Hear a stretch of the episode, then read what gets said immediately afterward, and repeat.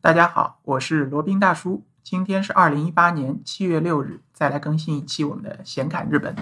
今天想讲一个比较大的话题啊，就是关于日本的音乐。大家可能都知道日本的音乐好，但是具体好在哪里，具体好到什么样的程度，可能并不是十分的清楚。事实上呢，罗宾大叔个人的意见，日本的音乐市场或者说日本的音乐体系啊，在世界上也是一流的水平，甚至可以前三的水平。它不论是从质量上说，从数量上说，从这个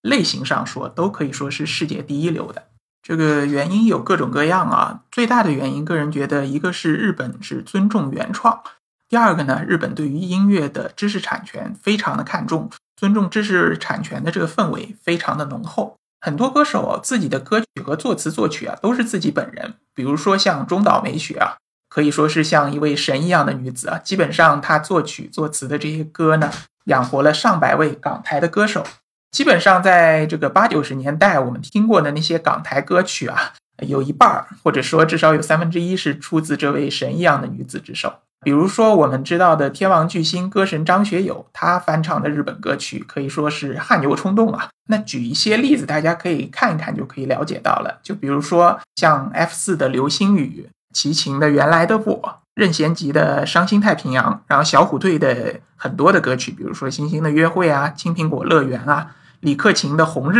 这首也是非常有名的，草蜢乐队的《宝贝对不起》，然后还有张学友的《月半弯》。周华健的《让我欢喜让我忧》，张学友还有一个叫邱意浓啊。至于刘刘若英，就翻唱了非常非常多的这个日本歌曲啊，比如说《很爱很爱你》，后来啊，原来你也在这里，这个都是耳熟能详的。这只是收取或者举例其中一些比较经典的、比较典型的。实际上呢，整个这个港台的乐坛受惠于日本的这个音乐。尤其是作曲是非常非常多的。如果没有这两位中岛，一位是中岛美雪，一位是中岛美嘉的支持，或者说他们提供的大量的乐曲的话呢，可能港台音乐会失色不少。那另外，国内大陆市场也有非常多翻唱日本歌曲的情况。那举例来说，这个筷子兄弟啊，他们有一首非常经典的歌叫《老男孩》，这首歌实际上也是翻唱自日本的曲子。然后前面提到，日本对于这个知识产权是非常看重的，在日本有相应的法律，非法下载音乐呢，最高。可以这个罚款两百万日元，那差不多是十二呃十二三万人民币啊。最高的这个他还会判刑的，最高刑期有可能会判两年以上。所以说，各位小伙伴去日本旅行或者去日本留学或者工作，呃，小心了，不要乱下载音乐。你一旦被发现的话，判个两年，罚个两百万，这可是非常要命的。正因为他们对于知识产权，尤其是音乐的知识产权，非常的保护，非常的看重。所以说，日本国内的原创音乐氛围非常浓厚。然后呢，对于这个音乐唱片以及音乐的创作，他们有很大的这个帮助作用。你出了一个原创的音乐，只要是好，只要是这下载量高，这个下载是指正版的下载啊，或者说你唱片的这个销量高，那你完全就可以靠一首呃火的音乐，你就可以吃版税，吃一辈子都有可能。像国内有一些可能非常耳熟能详、大家传唱度很高的歌，但实际上原创的作者并没有从中挣到过什么钱，也是非常多的。那正是因为这样的原因呢，日本各种各样的音乐人活得也很滋润，然后各种各样的类型也都能蓬勃的发展。然后这是一方面，另外一方面呢，日本这个电影或者动漫它的这个配乐啊也是非常非常强悍的，在亚洲甚至在世界上这方面的音乐配乐也是很强的。就比如说我们比较熟悉的这个宫崎骏老爷爷，他的动画片其中的御用配乐师有久崎让，这位也是这个真是大神级的人物啊！不光是这样，其实在日本的动漫当中、日本的电影当中，这些配乐它既有非常典型的风格，有很有辨识度，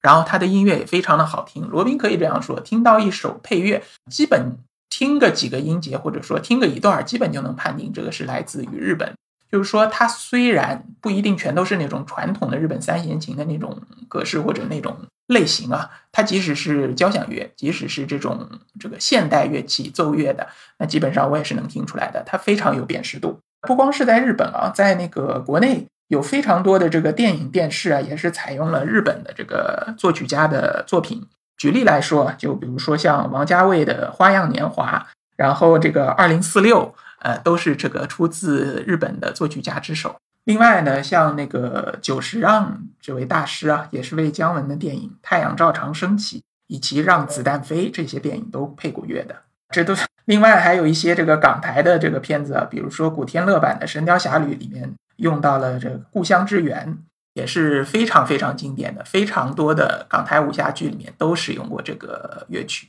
另外呢，呃，罗宾个人非常喜欢的有一首乐曲是那个以前有个动画片叫《罗德岛战记》。它的主题曲叫《言之永远》，非常的有着中土的风味儿，同时又不失日本作曲家的风格。大家有机会可以去听一下，非常非常的好听。另外呢，日本这个音乐素养如此之高，或者说音乐如此发达的另一个重要原因呢，就是在于在基础教育过程当中，日本对于音乐也是非常重视的。呃，在日本的不管是小学还是初中还是高中，有非常多的音乐类的。俱乐部活动或者叫社团，在课余时间呢，他们会组成各种各样的乐队，进行一些这个音乐的排练和音乐的表演。就比如说轻音乐啊、吹奏乐啊、管弦乐啊、爵士乐之类的。这个呢，绝对不是这个罗宾夸张啊。在日本各个学校，即使是非常偏僻的地方的学校，也有很多的这样音乐社团。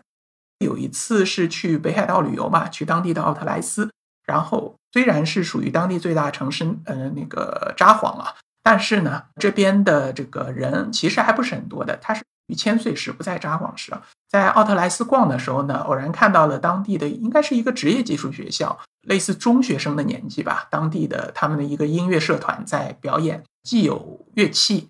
这个唱的，然后还他们合着音乐啊，呃，载歌载舞，非常开心，非常放松的样子。而且他们这个奏乐的水平确实不低，听上去非常有那种专业的范儿了。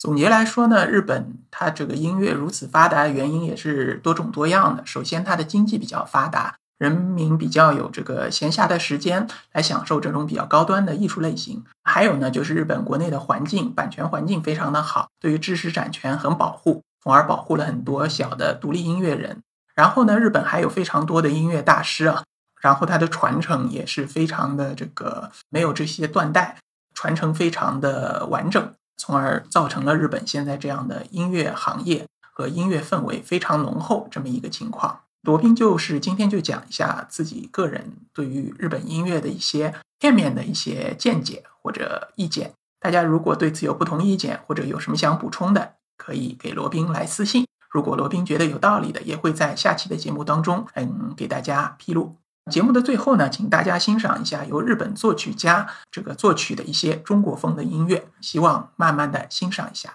好，那今天的闲侃日本就先到这里，我们下期。